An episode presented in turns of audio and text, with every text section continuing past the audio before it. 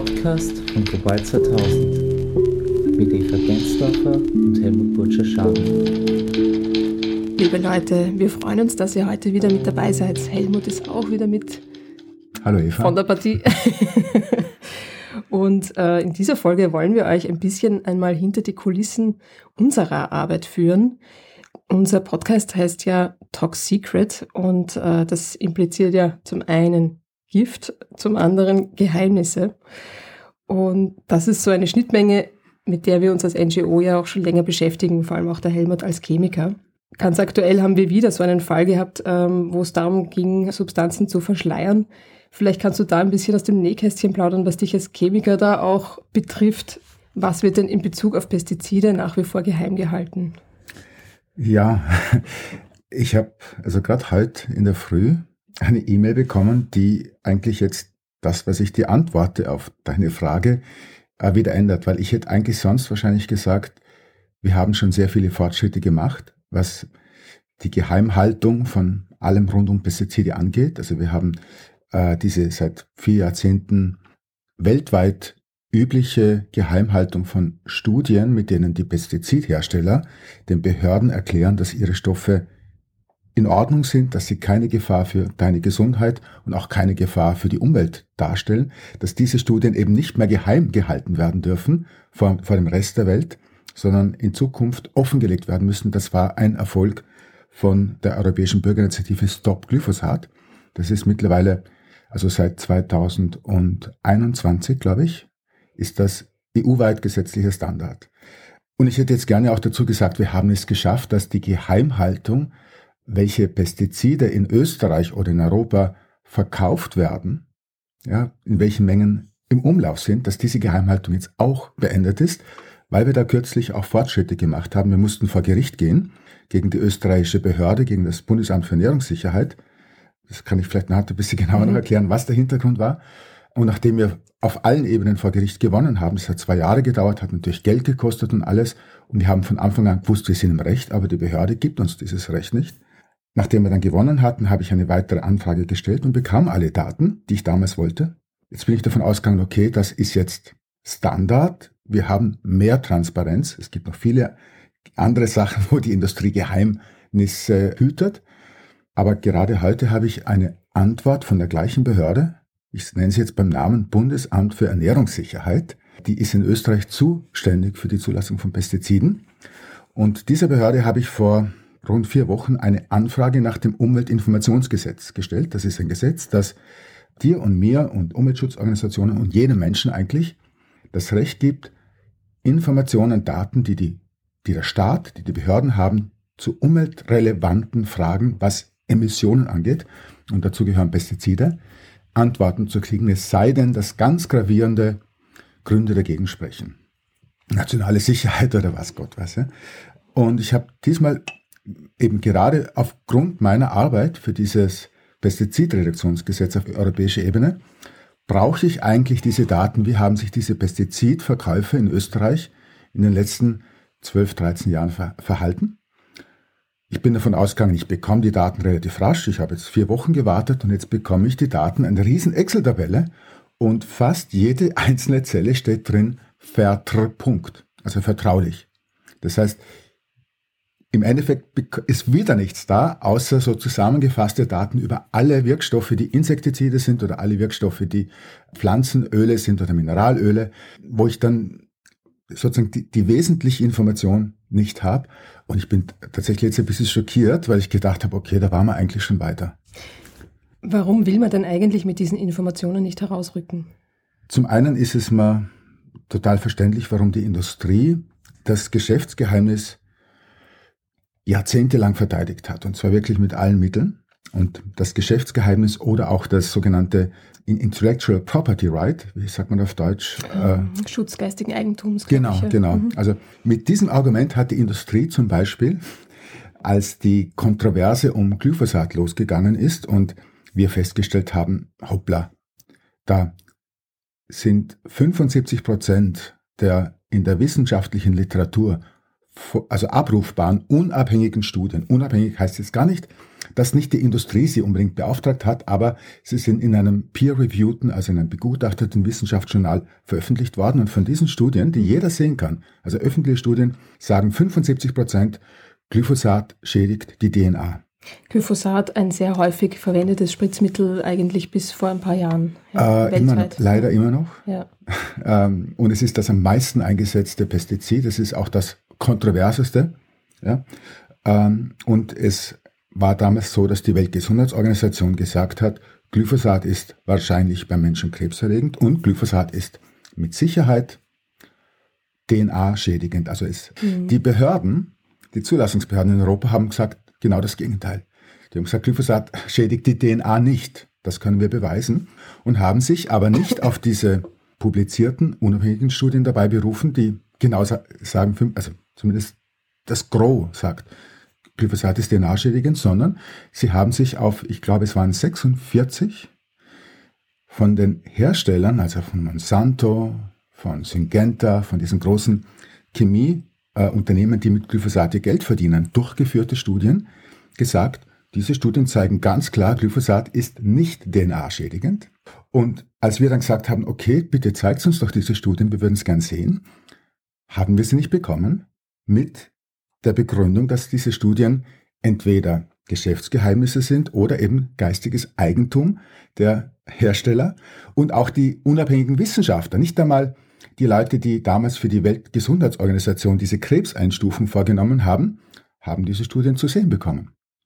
Und das war eigentlich der, der das der Turning Point. Es war der Turning Point in der Glyphosat-Diskussion ein bisschen, ja. Mhm. Und, und das, das, das war also der, der große Skandal und hat dann dazu geführt, dass wir eine europäische Bürgerinitiative ins Leben gerufen haben, wo wir gefordert haben, dass diese Geheimhaltung der Studien aufgehoben wird. Und zumindest in diesem Punkt haben wir bei der Europäischen Kommission ein offenes Ohr gefunden. Die haben auch gesehen, das ist eigentlich ein unheilbarer Zustand und haben einen Gesetzesvorschlag auf den Tisch gebracht, den wir dann auch begleitet haben als NGOs und der dazu geführt hat, dass 2021 eben diese Geheimhaltung abgeschafft worden ist. Das führt uns gleich zu meiner weiteren Frage. Ähm, oder wolltest du da jetzt noch was Wichtiges nein, nein, das draufsetzen? ähm, weil wir eigentlich auch ganz gern euch transparenter machen würden, was wir so tun. Ja. Wir haben es in der EU mit sehr vielen Akteuren zu tun. Jeder hat Interessen, die finden sich auch irgendwo zusammen im Europäischen Parlament und dahinter stehen ja sehr viele Lobbyinggruppen, die Gesetze in eine Richtung beeinflussen möchten, die ihnen hilft. Welche Mittel bleiben denn uns als Nichtregierungsorganisationen oder als Umweltschutzorganisationen in diesen ganzen Prozessen? Ich glaube, dass Boah, das ist eine schwere Frage. Große also, Frage, ja. Ich weiß. Das ist eine urgroße Frage und, und du hast das Aber äh, vielleicht auch, aus deiner Perspektive mhm, heraus. Mhm. Ja. Nein, nein, da, da, ich finde, dass das auch, äh, also es ist tatsächlich so, dass in, in, in Brüssel Gesetze gemacht werden, leider zum Teil nicht unter Ausschluss der Öffentlichkeit, sondern ganz im Gegenteil. Jeder kann sich diese Debatten im Parlament anschauen. Die werden live gestreamt, die kann man nachschauen etc. Es gibt auch Transparenzregister für die Aktivitäten von Lobbyisten. Ich zum Beispiel oder also wie Global oft 2000. der Herr XY ja? mit der Frau XY mhm. Kaffee mhm. getrunken hat oder welche Listen sind das? Also was, was, wir, was wir nicht wissen, ist natürlich, was da gesagt wird und, und, und was da angeboten wird. Und da wissen wir ja, dass auch ein österreichischer Politiker schon im Gefängnis war, mhm. weil er äh, sich da Kaffee getrunken hat. Kaffee getrunken hat. Ich glaube, es war hat. sogar ein Essen. äh, genau, genau. Und eben äh, angeboten hat, sich sein, sein Verhalten als, als Politiker nach dem auszurichten, wie viel Geld er bekommt von seinen Auftraggebern. Und wie oft das passiert, wissen wir nicht. Was wir wissen, ist, dass die Industrie zigtausende, also Schätzungen sprechen da von 30.000 Lobbyisten von Industriefirmen, die in Brüssel aktiv sind. Jetzt gibt es Leute, die würden mich auch als Lobbyisten bezeichnen, weil ich für die Umwelt und für den Schutz der Gesundheit, also jetzt nicht unbedingt für Unternehmensinteressen lobbyiere, sondern eben, weil ich eben für eine NGO, für eine Nichtregierungsorganisation arbeite, die den Umweltschutz in ihren Statuten drin hat, das ist unsere Kernaufgabe, versuche ich mit meinen Kolleginnen von anderen NGOs auch auf Gesetzesprozesse manchmal einzuwirken. Und gerade in diesem Fall, wo das Pestizidreduktionsgesetz vorliegt, dass man durchaus als Antwort auf unsere europäische Bürgerinitiative Bienen und Bauern retten betrachtet und zu Recht so, bin ich da natürlich stärker aktiv. Ja? Das heißt, mhm. wie ein, machst ein du das? Also, ja, genau. Also, wie gehst du da vor? Du kannst dir jetzt nicht alle zu einem Gala-Menü einladen. Ja, ja. ja. Also, das, genau, das ist schon der nächste Punkt. Wir sind, wenn ich jetzt sage wir, meine ich nicht nur Global 2000, sondern die anderen NGOs, mit denen ich zu, zusammenarbeite, das sind alles großartige Organisationen mit super tollen Leuten, Kolleginnen und Kollegen, die, die aber machen. unter unter sozusagen ausgestattet sind, also under uh, staffed und, und also unterbestückt. Un, unterbestückt personell, aber auch finanziell, ja. Mhm. Uh, zum Teil, wenn ich mir jetzt anschaue, zum Beispiel Corporate Europe Observatory, das ist so der Lobby-Watchdog, der ein Auge drauf hat, wo Industrieunternehmen mit welchen Mitteln genau versuchen, politische Prozesse zu beeinflussen. Und einige Werkzeuge hat nämlich, da gibt es schon Transparenz in der Europäischen Union, da kann man die Herausgabe von Dokumenten anfordern, bekommt sie sehr oft.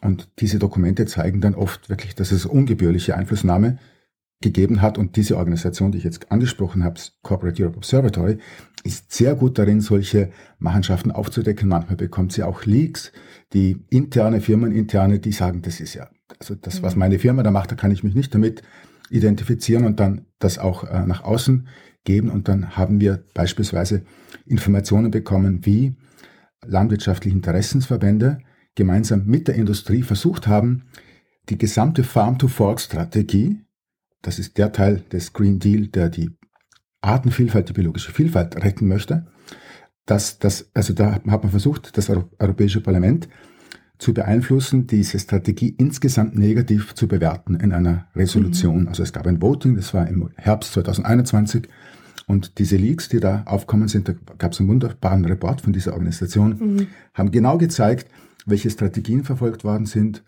welche Studien beauftragt worden sind, äh, die dann genau die gewünschten Ergebnisse ge gebracht haben, wie man dann die gestreut hat unter den äh, Abgeordneten im Europaparlament. Und ich glaube, dadurch, dass das rechtzeitig aufgedeckt wurde, konnte möglicherweise verhindert werden, dass sich im Parlament eine Mehrheit gegen diesen Green Deal und die dazugehörige Farm-to-Fork-Strategie ausgesprochen hat, auf der übrigens unser Pestizidreduktionsgesetzesvorschlag ja basiert. Äh, und diese, äh, diese also, ja, und da wollte ich gerade sagen, diese CEO-Leute, die, also ich habe das deswegen erzählt, ja. um auch darzustellen, was die für eine tolle Arbeit machen. Und die verdienen so wenig im Vergleich. Also ich, eine Kollegin, die, die großartig arbeitet, ich glaube 50, 60 Stunden jede Woche und hat so ein Bruchteil von dem verdient, was äh, jetzt die, die Lobbyisten der Industrie machen, ja. Und dennoch macht sie es, weil sie einfach weiß, dass sie da, glaube ich, das Richtige tut und weil es auch ein spannender Job ist. Also das muss man auch dazu sagen. Und das ist auch, das sehe ich auch als ein Privileg meiner Arbeit. Man arbeitet einfach in einem angenehmen Umfeld, hat, hat mit netten, interessanten Leuten zu tun und hat auch das Gefühl, man macht etwas, an das man glauben kann. Mhm. Und was für Möglichkeiten bleiben dir oder deinen anderen Kolleginnen jetzt Gesetze entsprechend ja, zu beeinflussen, wenn man so sagen will, ja, oder einfach auch im Sinne der ähm, Umwelt halt auszurichten. Mhm. Also das eine habe ich schon angesprochen, also Möglichkeiten. Es gibt ein partizipativ-demokratisches äh, Tool, das ist eben die Europäische Bürgerinitiative. Wenn es dir gelingt. Eine Art Volksbegehren kann man eigentlich sagen. Also für die, die jetzt in Österreich ja, die politische ja, genau. Landschaft oder Möglichkeiten mhm, kennen, mhm, mit dem, mhm. glaube ich, kann man es ganz gut vergleichen. Kann man es gut vergleichen, genau. Du musst eine gewisse Hürde schaffen, das ist eine Million. Unterstützungserklärungen, die durchaus eine... Also, also Unterschriften ist, eigentlich, oder? Ja, Unterschriften, aber da musst du dann die Passnummer eingeben in Österreich und so. Also da ist die Hürde schon relativ hoch. Aber wir brauchen die Million nicht nur in Österreich, sondern europaweit. Das ist uns geglückt mit diesem Thema Bienen und Bauern retten, mhm. mit der Forderung nach Pestizidreduktion. Und das kann dazu führen, muss aber nicht, aber die, also es kann dazu führen, dass dann tatsächlich die Kommission mit einem Gesetzesvorschlag kommt der deine Wünsche teilweise oder ganz erfüllen würde. Es kann aber auch passieren, dass die Kommission sagt, nein, wir haben Wichtigeres zu tun.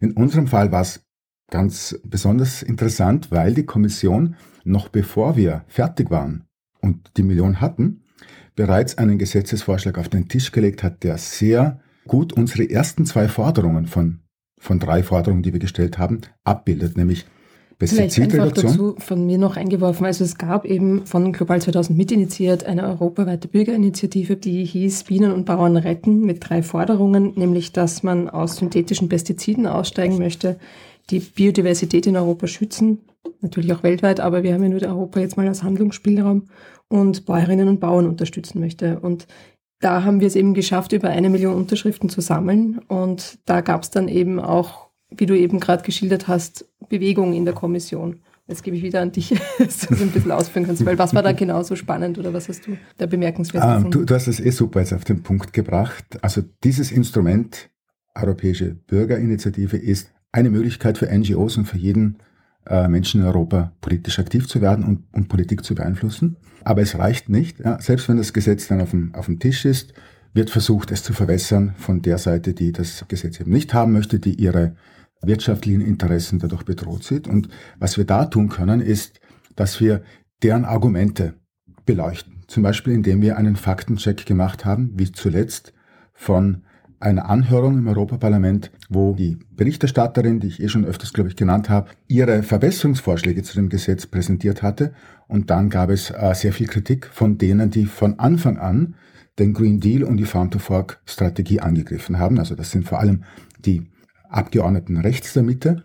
Und was wir da machen können, ist eben diese Argumente einem möglichst objektiven Argumentecheck und sofern Fakten überhaupt geliefert worden sind, einem Faktencheck zu unterziehen. Was wir auch machen können ist, und ich glaube, unser wichtigstes Instrument ist Öffentlichkeit. Petitionen. Wir haben auf unserer Global 2000 Website, auch gleich auf der Startseite, also jeder, der sich das anschauen möchte, global2000.at, hat man gleich oben den Banner. Das ist unsere Petition genau zur Unterstützung von diesem äh, Pestizidreduktionsgesetz, wo wir auch versuchen, die österreichische Regierung dazu aufzufordern oder Druck auf sie auszuüben, dass sie sich auf europäischer Ebene nicht gegen dieses Gesetz stellt, was sie aktuell tut. Das ist ja, das muss man sich mal vorgeben, wir haben in Österreich das erste Mal eine grüne Regierungsbeteiligung. Würde man glauben, jetzt ist alles gut, ja, jetzt Jetzt werden zumindest nicht von Österreich aus diese wichtigen Gesetze des Green Deal torpediert. Aber nein, es ist nicht gut. Es ist so, dass Österreich derzeit von den 27 EU-Staaten aus meiner Wahrnehmung, und das sage ich jetzt nicht, mhm.